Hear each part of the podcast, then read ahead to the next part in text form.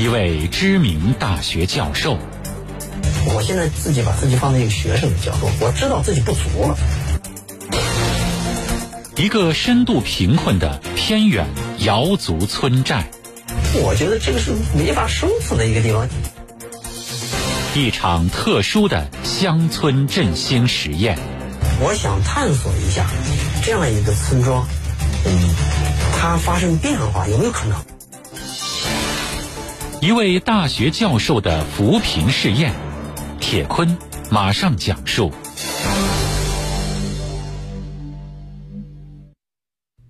我上次给云峰说的这个，你看周志学，这个你看这个脏乱差，这个脏乱差，他这个地方什么呢？他这个地方是所有游人都过来。我给云峰说了好几遍，你看这云峰那个架子。二零二零年十月四号。李小云从北京出发，经过一天的路程，赶到云南省西双版纳州勐腊县的河边村。这每次来到河边村，李小云做的第一件事情就是到村子里走走看看。如果遇到发现的问题，他都会毫不客气的向村里的负责人提出来。如今的河边村，因为有传统古朴的姚家木楼与热带雨林的风景，已经成为当地有名的旅游打卡地。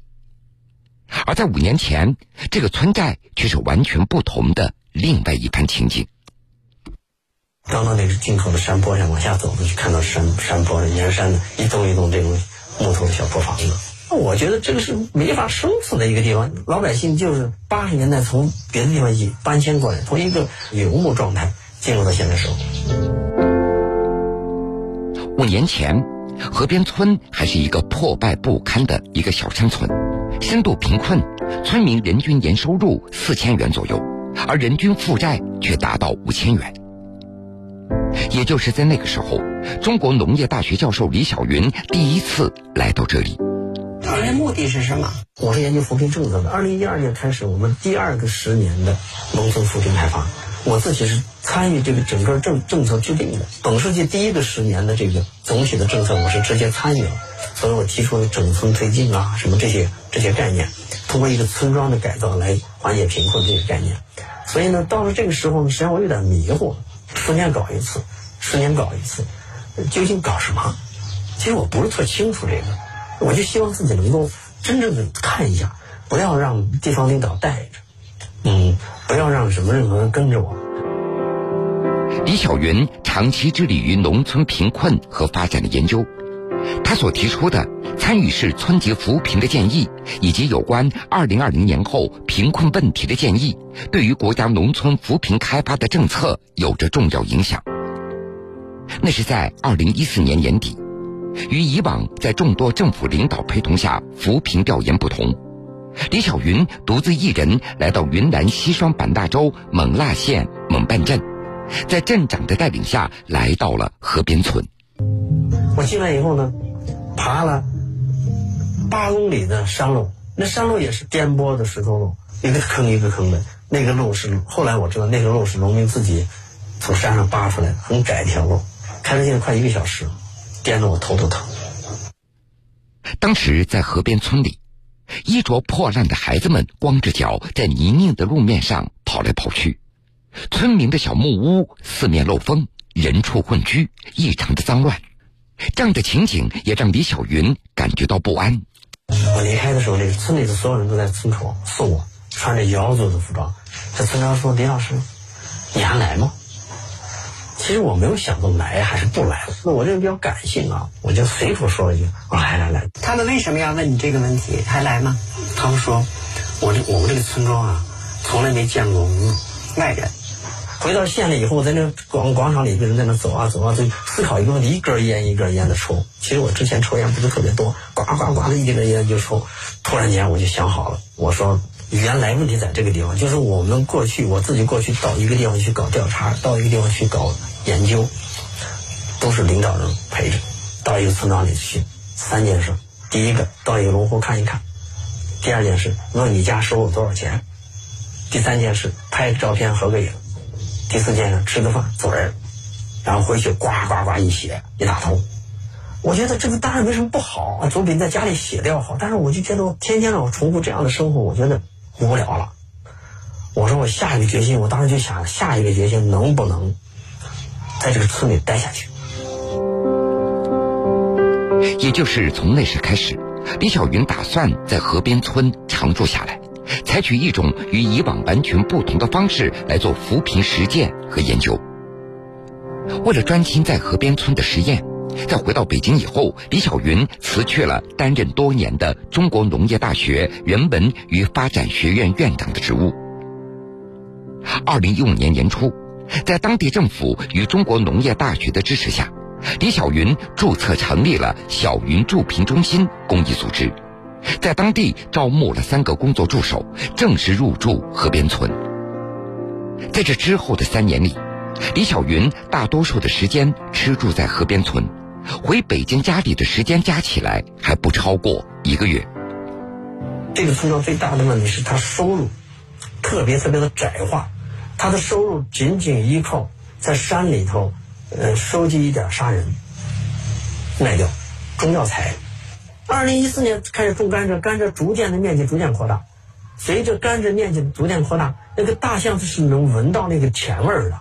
从二零一五年、一六年开始，大象已经进村了。大象进村最大的问题在哪里呢？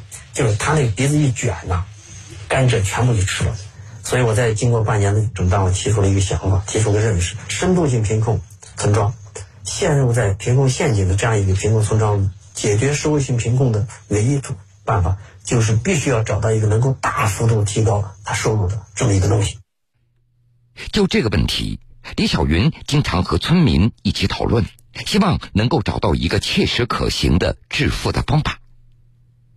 他曾经带领团队和农民一起做雨林鸡蛋的项目，通过微店做固定客户的销售。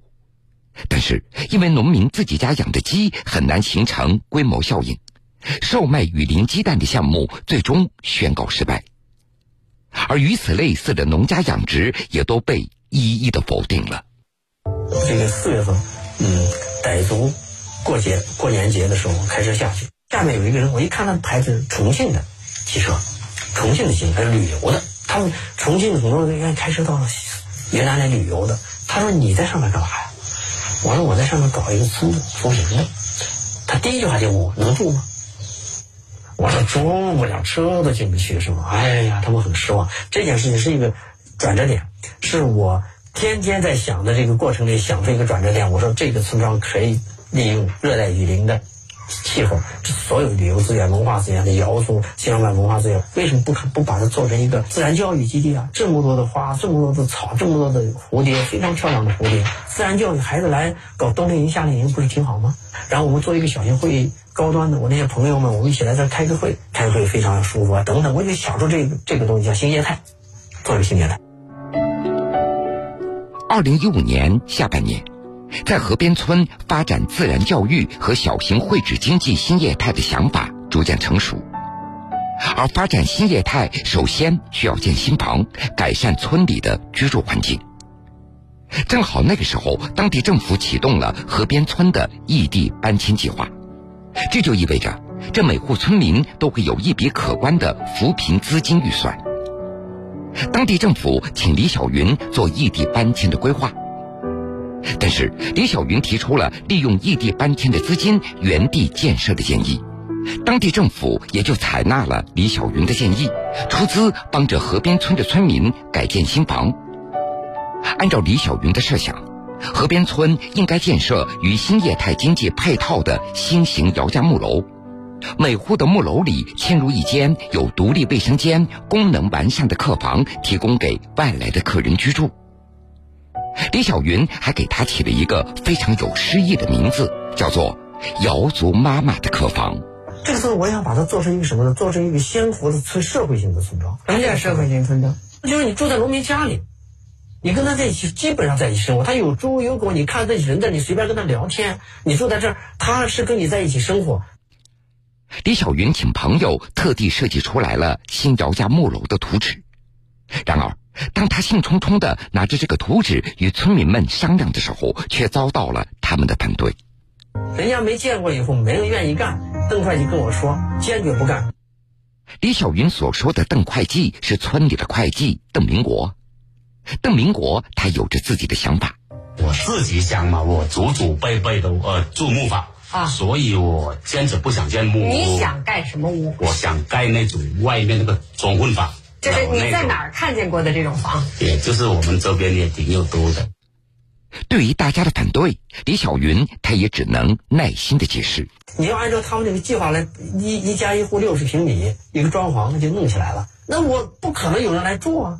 搞什么自然教育什么，谁会来？你会带着孩子住那个破房子吗？不会的，那个房子又阴又冷，冬天那也不舒服呀。我跟农民说，你们千万不要盖砖红房。新姚家木楼最初得不到大多数村民的响应。李小云他就决定挑选一位愿意建房的村民，先是用筹集来的钱免费为他建示范房。从设计到施工，谁来做？每一块砖、每一个细节、每一个窗帘、每一个东西，都是我自己在那个地方选好。料怎么弄？料从外面买。我我开着车到蒙拉县的这个市场里，蒙拉县的这个这个建材市场都认识我，叫我李总。这么五年了，为什么不管你叫李老师？不是不是，他没老师干这事儿，没听说老师干这事儿。三个月之后，河边村的第一座新姚家木楼建成了。示范房让世世代代居住在简陋木屋的村民们那是大开眼界。在示范房的引领下，村民们也有了积极性，河边村也就掀起了建新木楼的热潮。嵌入式的意思呢，就是说把客房嵌入在。农户的家里，但是它要有分开。哎，这个大啊！你这些这个窗帘啊，还有这些床上用品啊，这都是从哪儿买到的？那个窗帘呢是宋老师帮定的。那我们找蒙拉先生给我们选好，然后呢，给他们说好，他们进来一起配。其实每家每户窗帘也不太一样，我们希望它有点有点变化，让它有个特色。那剩下的东西他自己可以搞，因为这床自己做的。这床是你们自己做的？是我是你自己做的？嗯哎，挺棒。这个打的板都自己搞的，这全都是自己搞的，所以它其实这个东西呢，我们的想法和村民的想法是一个有机的结合。村民建棚的资金主要来自于政府的补贴和无息贷款，在外加小云助贫中心筹集的款项。五年来，小云助贫中心在河边村总计投入三百多万元。当地政府投入总计一千五百多万元。就这样，在各方力量的推动下，河边村除了房子发生变化之外，还开通了四 G 信号，安装了路灯，进行了绿化和美化，并且开设了商店、餐厅，甚至还有了酒吧。刚才您说的所有都是怎么搞钱、怎么搞硬件，这个非常重要。但是之后怎么服务？因为你人到这儿了住了以后。你一切服务怎么跟得上？这个过程呢？我带着我的团队，其实，在硬件建设的过程里面就已经开始分批培训。我们植入了一个新的业态以后，嗯，实际上呢，很多的事情都是从零开始。呃，我们有一户农户不会说话，命特别的悲惨，离了婚，孩子又死了。我们开始建房的时候呢，他就找我，嗯，说我什么都没有。后来我就给他扶贫了，就先给他建。没钱给他建的话，因为政府很支持，我们就给他帮他建。哎呀，我就特别发愁他，因为我就觉得他原来住那地方真是特别的脏啊。我这怎么让客人来住呢？后来给他建好，建好以后呢，我就我就很长时间没关注他。然后呢，有一天他看见我，他让我去看他的房子去，我就去了。我进去以后，我的天哪，他那个客房特别小。但是哇，弄得特别的温馨，那个窗户底下那个窗帘做的，然后那个窗铺的什么东西特别的温馨，那个窗，哎呀，我就觉得比我们给他设计的还要温馨，哎，我就特别的感动，我回来的时候眼泪都快出来了。其实扶贫这件事情呢，就是我们有时候把自己看的太作用看太大了，贫困人口有很多的方面他做不到，不是他不会做，不是他懒惰，由于结构性的原因，他没有条件去做。就大多数人或者每个人都有这种向往美好生活的愿望，他有这种底色，有这种潜力，每个人都是一样。欢迎你们来到河边村，每户都给你们安排了客房，现在就是由村民带你们先去客房。二零一七年，随着瑶族妈妈的客房建成运营，新业态开始给河边村带来可观的收入。二零一八年收入总计八十多万元，二零一九年收入一百多万。即使受到新冠肺炎疫情的影响，二零二零年上半年收入也有四十多万。河边村每户村民平均每年增收一点三万元以上。你一年下来能赚多少钱？我这光这个住宿住宿我每年都在一万以上，一万。我那苍蝇的话在五万以上。你毛收到八万那你在这个之前，你一年下来能有多少钱的收入？我之前的话也，反正过年的时候，包里也没一千多块钱的吧。一年过春节的时候，想买点啤酒也得省吃俭用嘛。对，现在的话就想自杀，真的可以自杀。有缘不止，有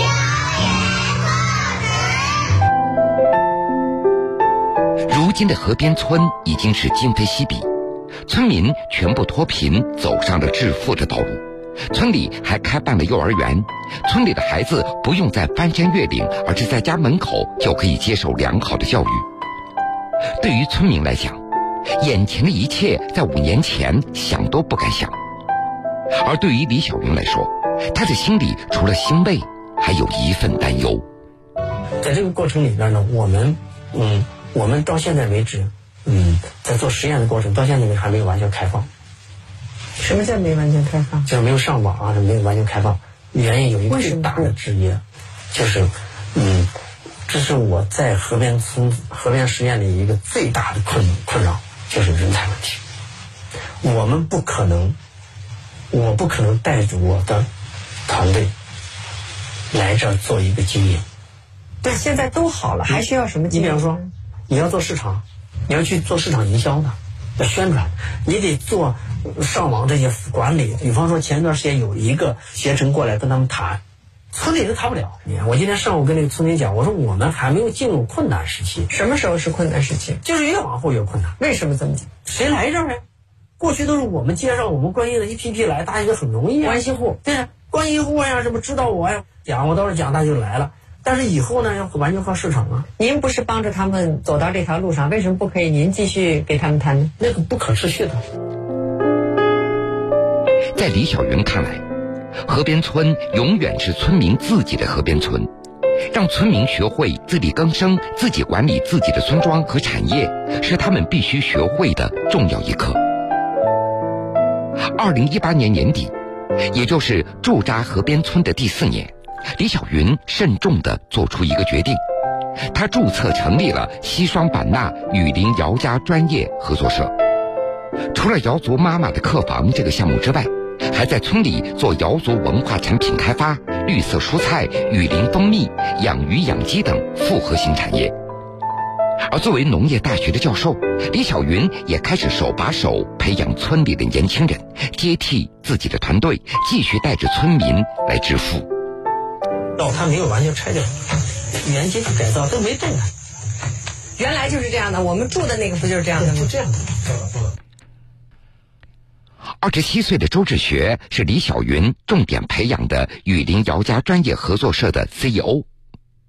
和大部分没有离开村子的年轻人不一样，周志学初中毕业之后在外打工很多年，见过世面，思路灵活，所以首先得委以重任。你觉得未来这儿的前途会是什么？生活条件肯定是好，嗯，自然给予我们的很多，我们要靠山吃山的。下一步的目标是什么？下一步可能先自己的个人那个因素要着急一点。也就是说要先娶媳妇。对，你的女朋友是大学生啊，你就说为什么？哇，真的啊？当然，这有点难的，就是害怕一个姑娘娶进来，自己能力不够。你觉得未来有戏吗？应该可以吧？哎呀，说的好像是怯生生的，到底是行还是不行啊？肯定行，肯定要行的，不行也得行啊。按照李小云的打算，未来五年他将继续驻扎在河边村，但是他的角色将逐渐从台前指挥变成背后的支持者。